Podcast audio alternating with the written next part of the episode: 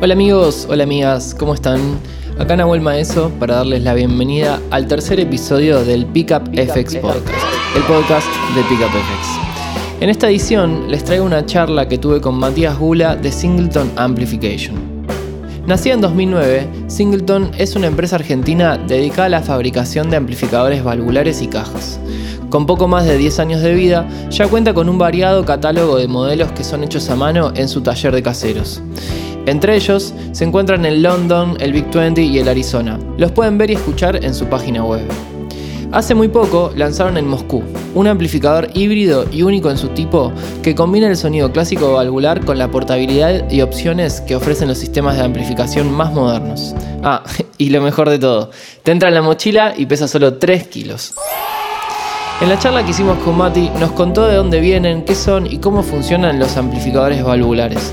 Hablamos también de cómo nació Singleton, sus anécdotas a lo largo de estos 10 años haciendo amplis y qué perspectiva tiene para el futuro de la amplificación valvular. Más allá de todos los debates sobre calidades y marcas, me parece clave resaltar lo importante que es poder hablar e intercambiar ideas con la persona que fabrica el ampli que usas. Y solo esto es posible cuando son fabricantes locales y que tienen la humildad necesaria para buscar la excelencia. Así que sin más preámbulos, pasemos a la charla.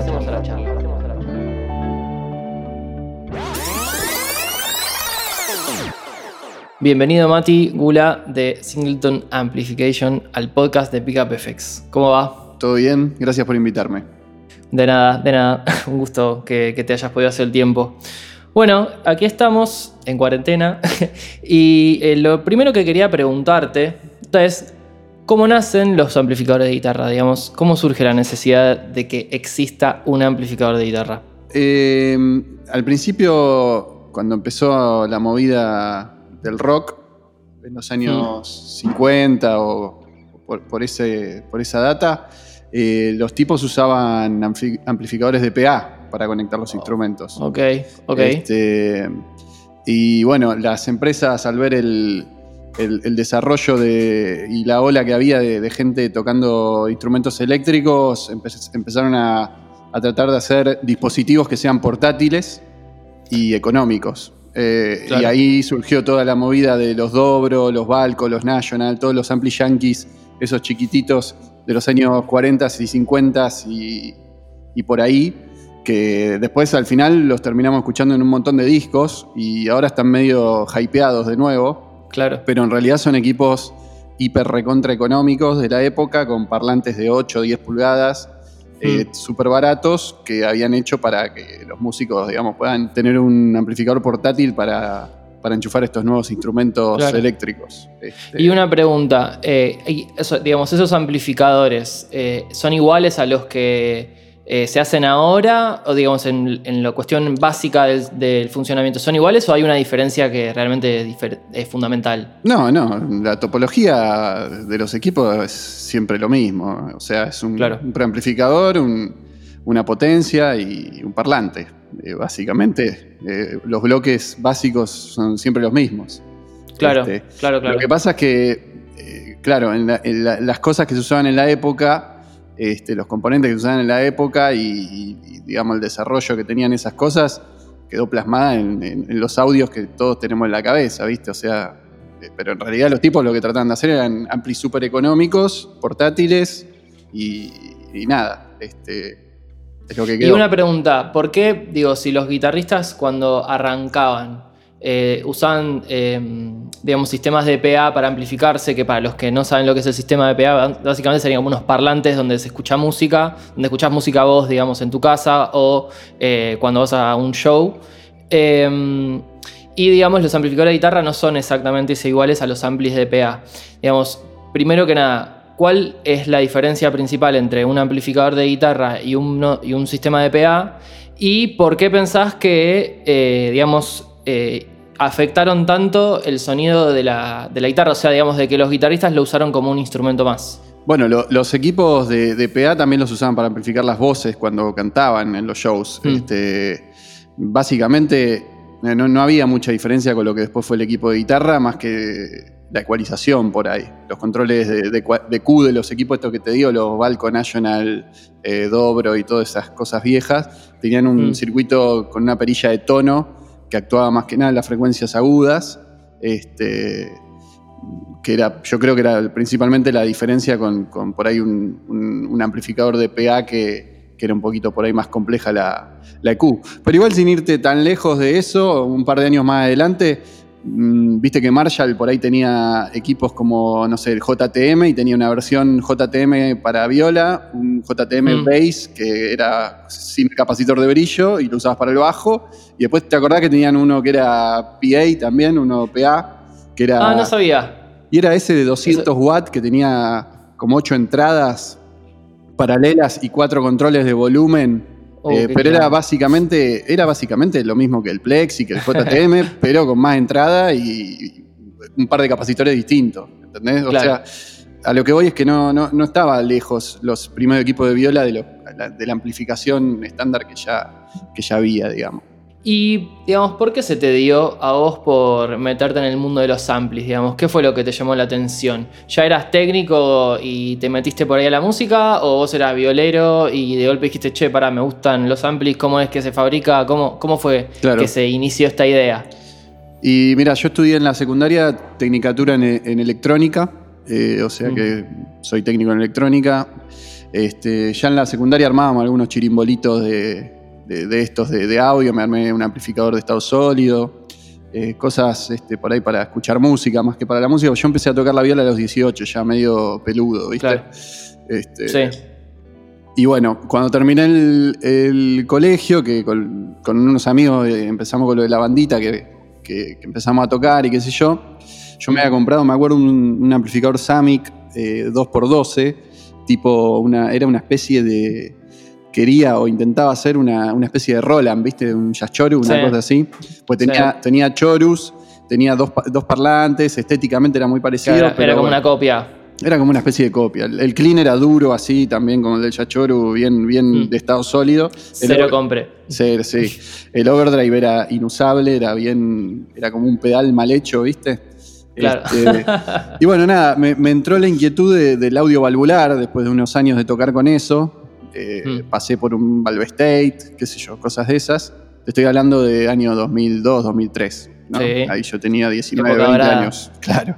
El Valve State estaba buenísimo. El Valve State era, pero una cosa que decía la concha de la lora. Yo tenía un 8240 que era hermoso, con dos parlantes Celestion ingleses, con Chorus, sí.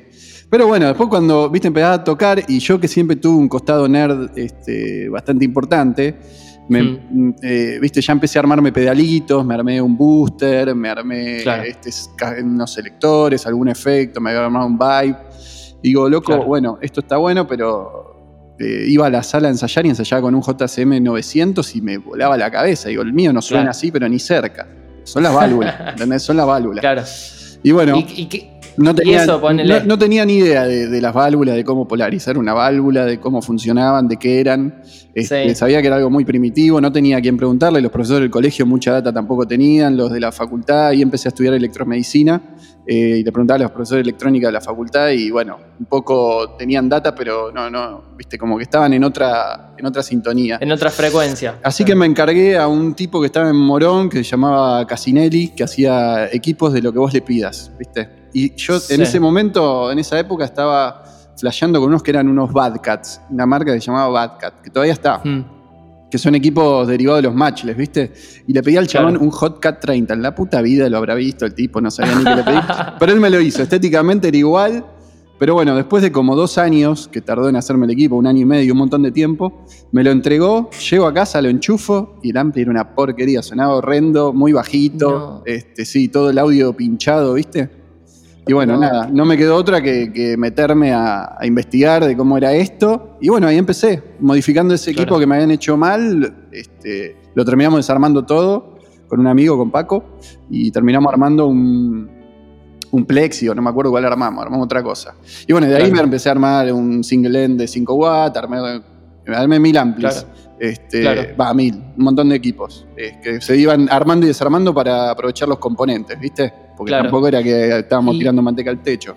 Y, y bueno, ahí fue eh, los principios de todo, digamos. Claro.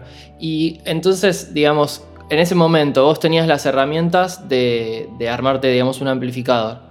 Em, digamos, ¿cómo está compuesto el, un amplificador? O sea, vos dijiste, agarré, no sé, le cambié un par de partes, o sea, ¿cómo es la cosa? ¿Te armaste pedales? O sea, yo creo que, viste, hay, hay una cuestión medio detrás de toda esta cuestión técnica que los guitarristas del, todo nunca terminan de entender.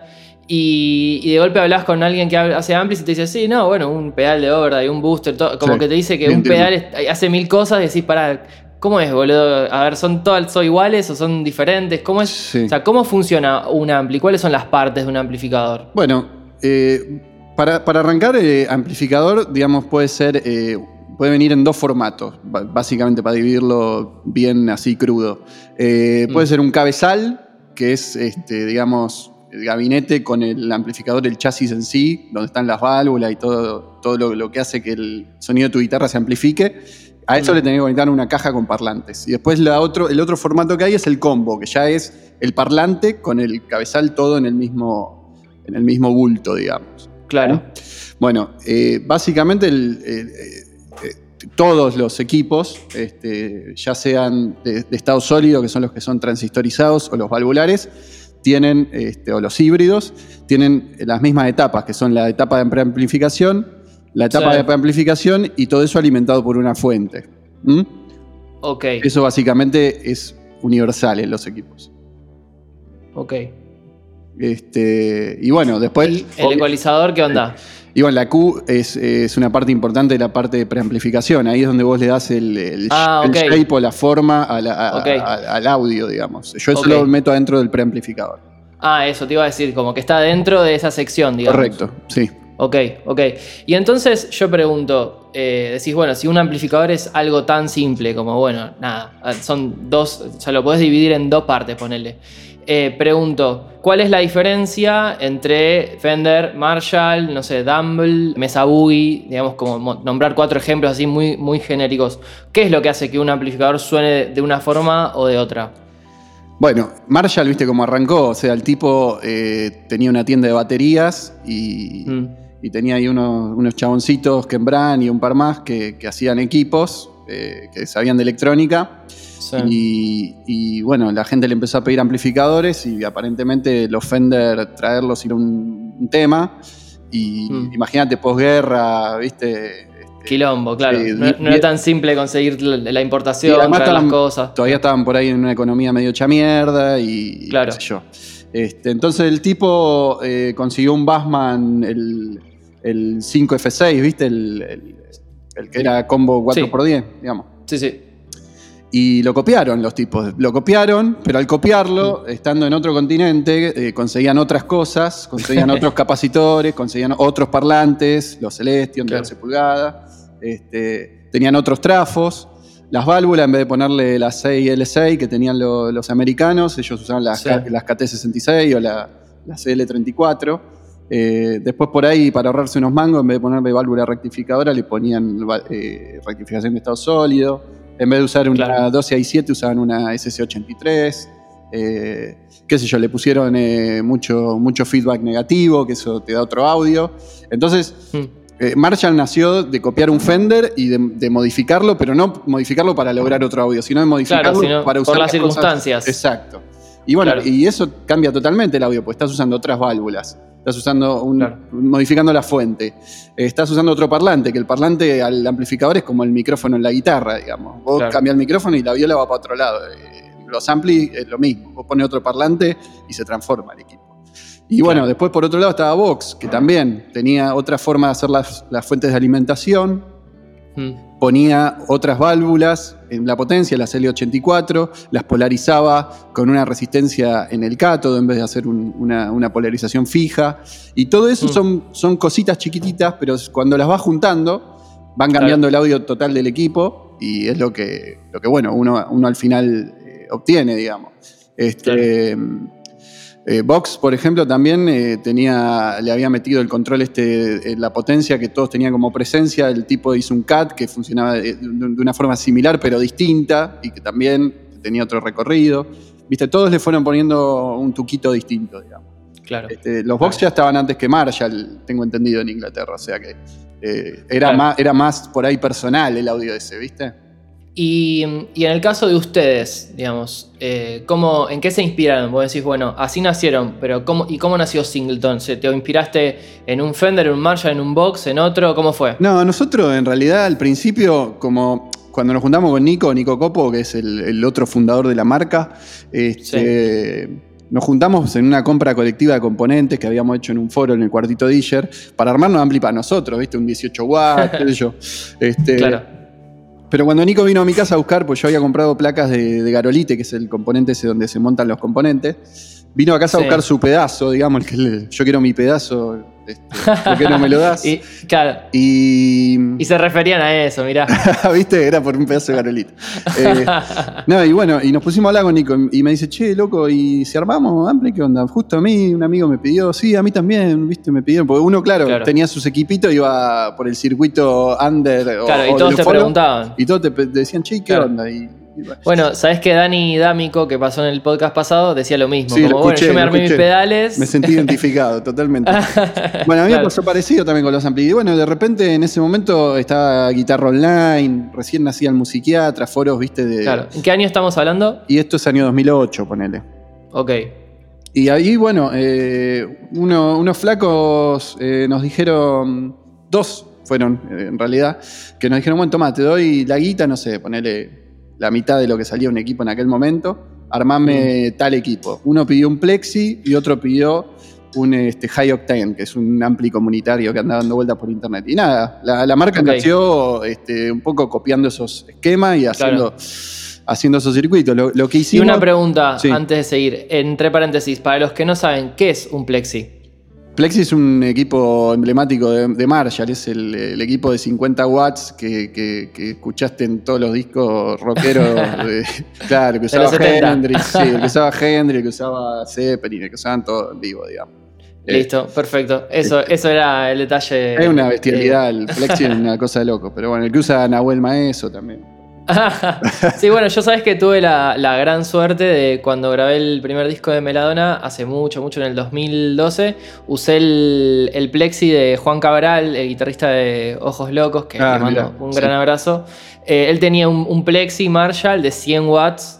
eh, y obviamente con un reductor después del Claro. cabezal porque se me iba a destruir. Y, y lo grabamos el, el disco con el ampli en, en 8, ponele. Claro, una bestialidad. Y con reductor y todo, estábamos en el control room y era, viste, todo temblaba, las paredes, era una Claro. cosa de De- otro planeta De locos. y de otra época.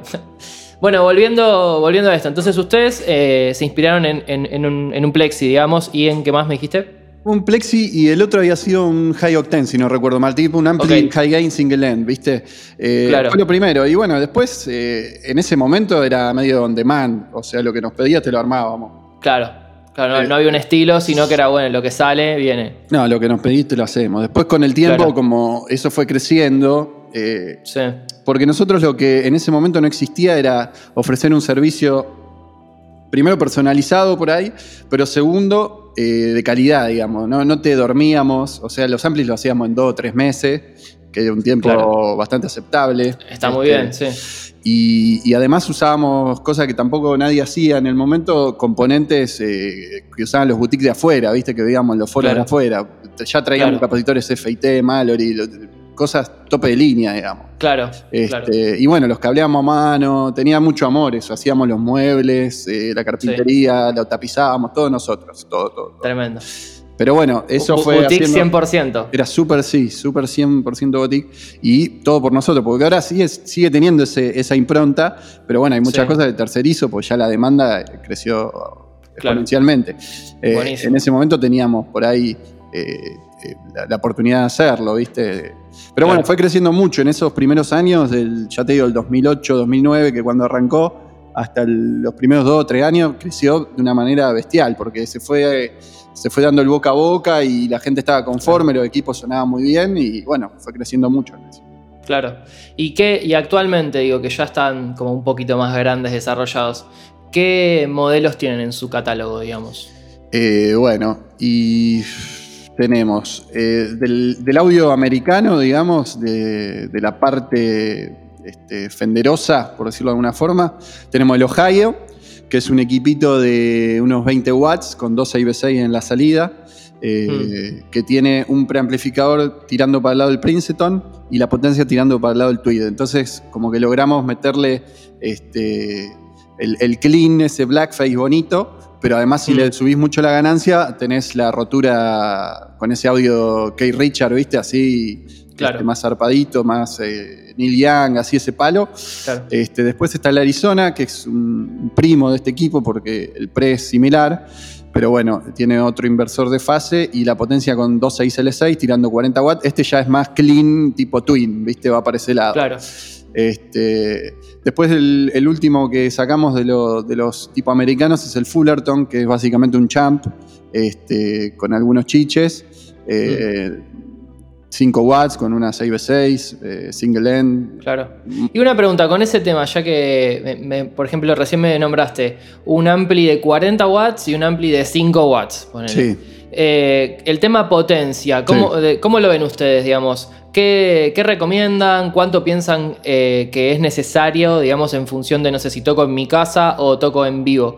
¿Qué pensás al respecto? No, bueno, eso para mí es en gusto, porque mm. este, por ahí estás en tu casa como el loco ese del meme, viste que está, ¡eh, qué me importa! Tocando todo lo que da y no tenés problema. Hoy en día yo te digo lo, que pasa en el mercado. Eh, pues si te digo lo que me gusta a mí, y por ahí a la, no, no, eso a la, a la mitad de lo que están escuchando no le interese, pero este, o más.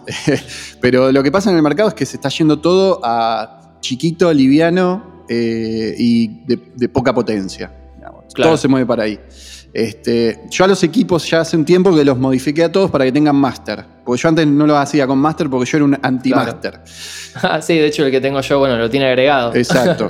Pero después me di cuenta que a pesar de que a mí el master no me gusta, a la gente le gusta y, es, resulta una herramienta útil. Este, así que se lo empecé a poner a todos y tuvimos que buscar un diseño de máster que no te coma el audio, porque el máster siempre que lo bajaste va a comer algo de audio. Así que bueno, este, yo creo que va por ahí ahora. La, movida es hacer los amplis eh, chiquitos y que suenen bien, digamos. Claro. Por, eso, siguiendo con lo del catálogo, eh, uno, uno, de los desarrollos más este, más, este, de cero que hemos hecho, que la verdad que es un laburo de, un año más o menos de, culo la silla, con, mucha ayuda de, Fran de BZ Tech. Eh, hicimos el Moscú, que es un equipo que, tiene una válvula en el pre funcionando en alta tensión, como en los otros equipos, pero la potencia es de estado sólido, de clase D.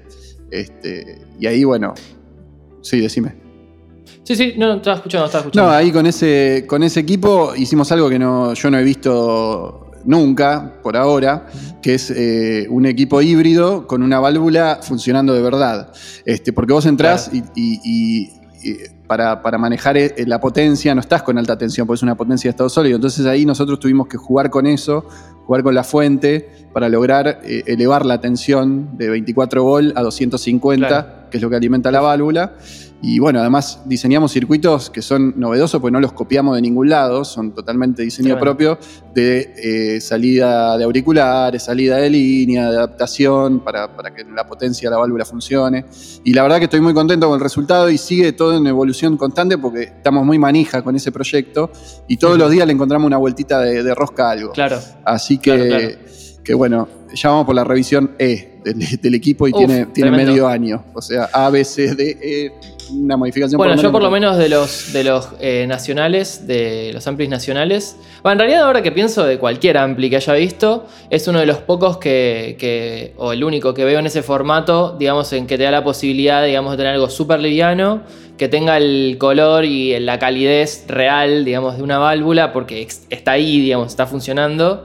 Eh, y que además tenga una salida de línea que hoy en día pareciera, digamos, eh, ser algo casi indispensable, ¿no? Sí, a raíz de una crítica que me hiciste vos, entre otros, la salida de línea en la próxima versión, que no sé cuándo saldrá. Viene con los IR. Eh, va a venir. No, ah, ojalá, ojalá. Oh, Estamos laburando en eso. No, pero. No me ilusiones así. Bueno, nosotros hicimos un, hicimos un capsim analógico y, está habilitado todo el tiempo. Y muchos me pidieron de apagarlo. Vos incluso me lo pediste. Así que va a venir una llave para apagar el capsim.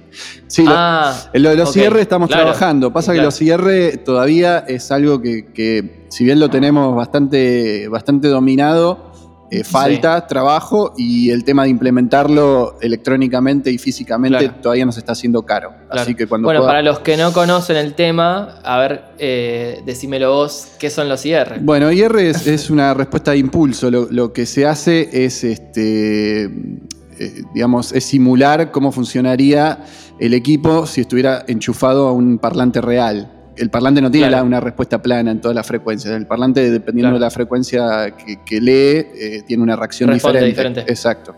Eh, con los IR vos podés simular eso y es increíble. Es una tecnología que está muy buena, eh, suena muy real, tiene buena dinámica, tiene tiene, bueno, no sé, a mí me gusta, está, está bueno. Obviamente si puedo toco con parlante, ¿no? Pero si últimamente se está pudiendo cada vez menos, así que... y en cuarentena menos. Y en cuarentena menos, totalmente. No, claro. Bueno, eso es algo que yo creo que, es clave, me parece que es como el medio del caballito de batalla de esta nueva década, por lo menos eh, yo como guitarrista lo veo así. Eh, porque, digamos, poder tener un ampli y poder eh, no necesitar de una caja para sonar y que esté bueno y encima de tener la posibilidad de elegir, digamos, porque eh, yo tengo acá un simulador eh, súper simple en pedal, eh, uno de Nux, sí, está bueno. Solid Studio. Y la verdad que, o sea, me, bajé unas, digamos, unos CRs que me pasó Oliver, el guitarrista de, de Beer, y suena increíble. O sea eh, ya como que decís, bueno, boludo, con esto salgo a tocar y salgo y grabo en mi casa, suena bárbaro, tengo opciones. Totalmente. Entonces como que, o sea, casi te diría que es una, obligación que los amplis vengan con esa posibilidad, ¿no? Y, sí, qué sé yo, hay que ver cómo sigue, cómo sigue desarrollándose esto, va a ir mejorando todo el tiempo, me imagino. Eh, yo me compré una, una cajita IR de los rusos estos, que ahora me olvidé el nombre, Shiftline. No sé si lo tenés. Eh, y bueno, nada, estoy, ¿Y qué tal? No, está buena, está buena. Es una cajita para cargar eh, IR y tiene una selectora para ir este, eligiendo cada uno.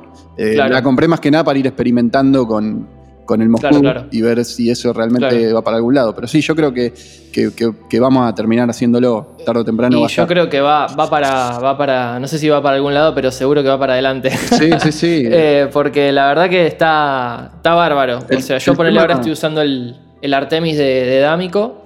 Eh, con un simulador después y ya es como que suena. Tengo la disto en un lugar, el ampli en el otro. Claro. Está buenísimo. Sí, yo creo que, como todo, digamos, hay que, hay que ver para dónde va, hay que ver este.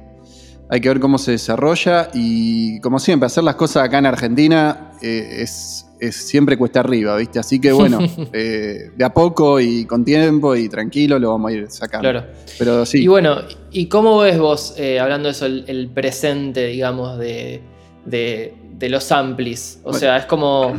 Em, ¿Para dónde pensás que va a, ir la, la, cuestión de acá, ponerle de 10 años?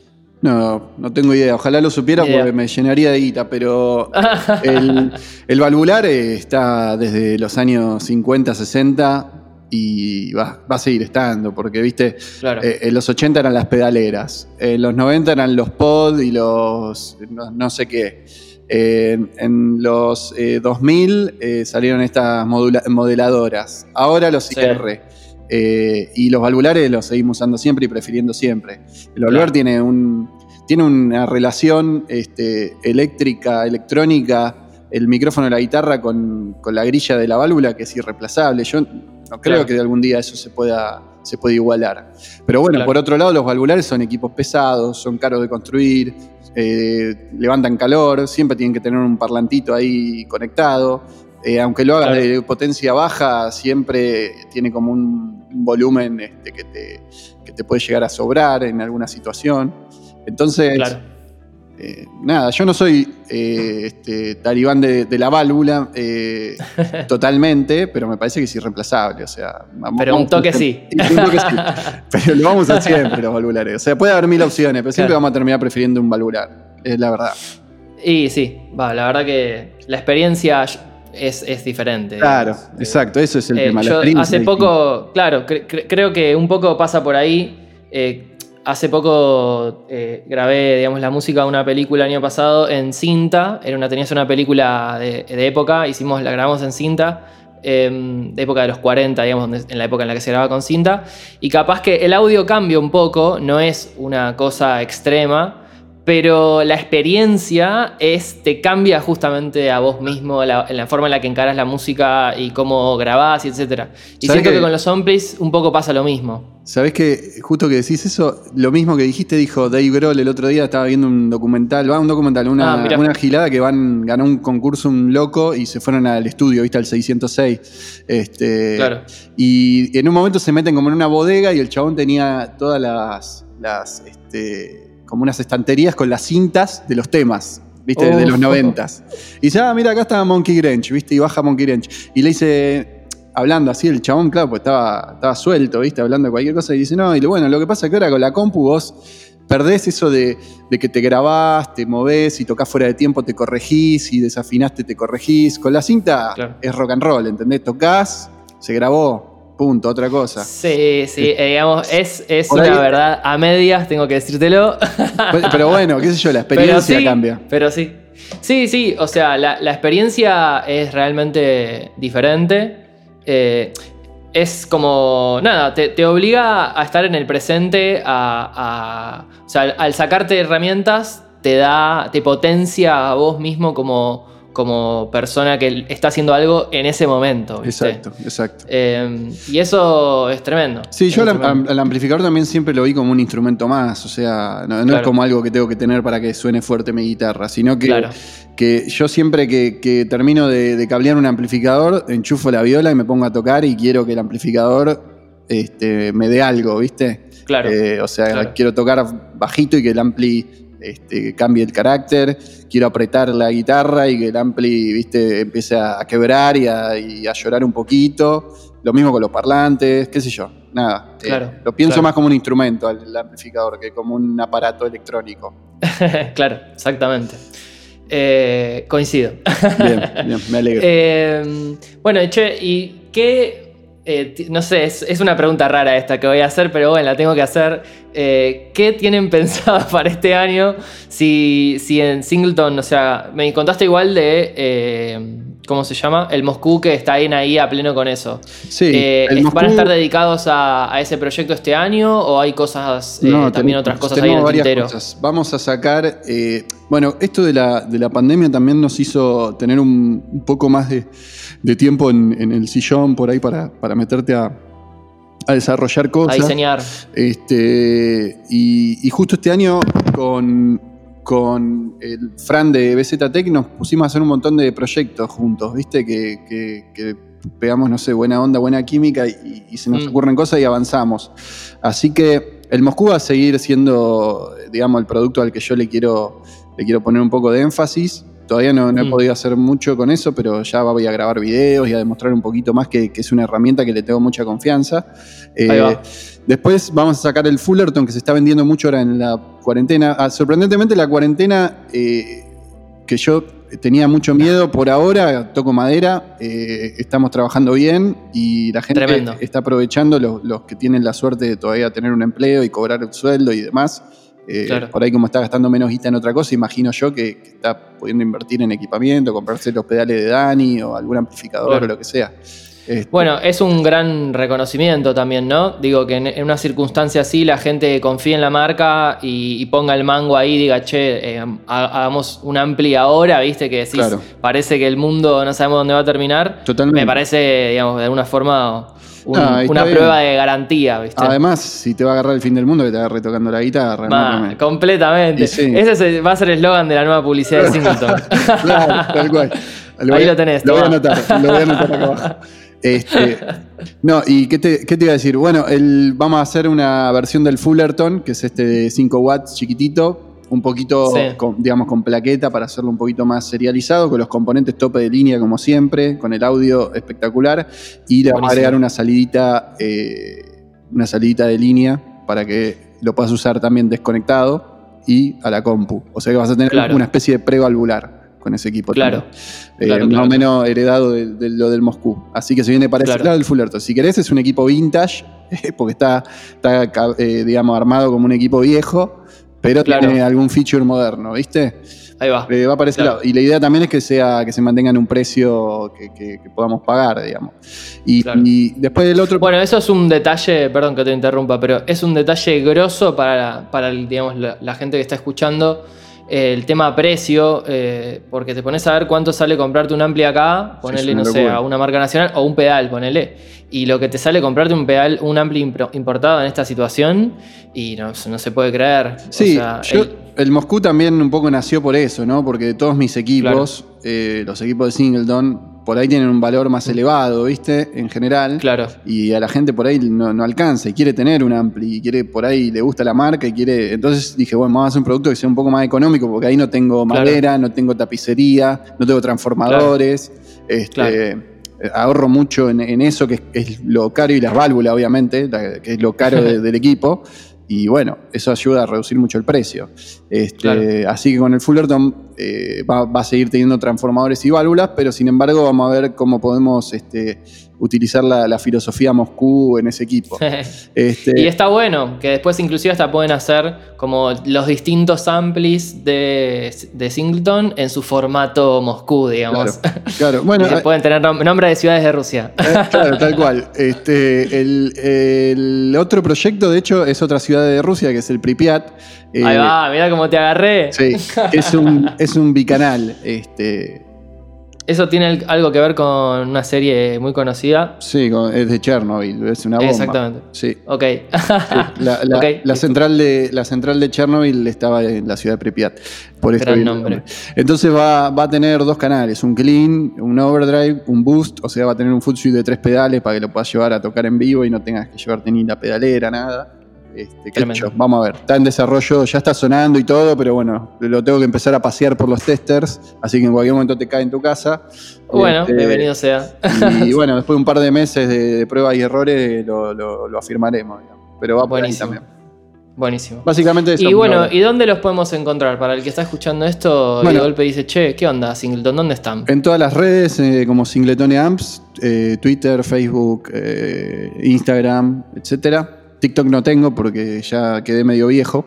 Y, y la página web donde está toda la data de los productos, fotos y demás es eh, singletone.com.ar. Y obviamente, bueno, en YouTube hay muchos videos de los equipos. Y bueno, Buenísimo. y si no, nos pueden contactar por cualquiera de esos medios, nos escriben, estamos siempre online. Buenísimo. Bueno, Ula, muchas gracias Bueno, por Abuelito. sumarte a este podcast. Está Y- buenísimo, está buenísimo el podcast, está buenísimo Pickup FX, mucha producción y por ahí la gente, por ahí la gente, viste, no, no le da tanta bola a eso, pero es re jodido hacer lo que haces, así que ojalá que te vaya bien. Bueno, bueno, muchas gracias. Bueno, vieja, gracias por todo. Abrazo. Nos vemos, beso.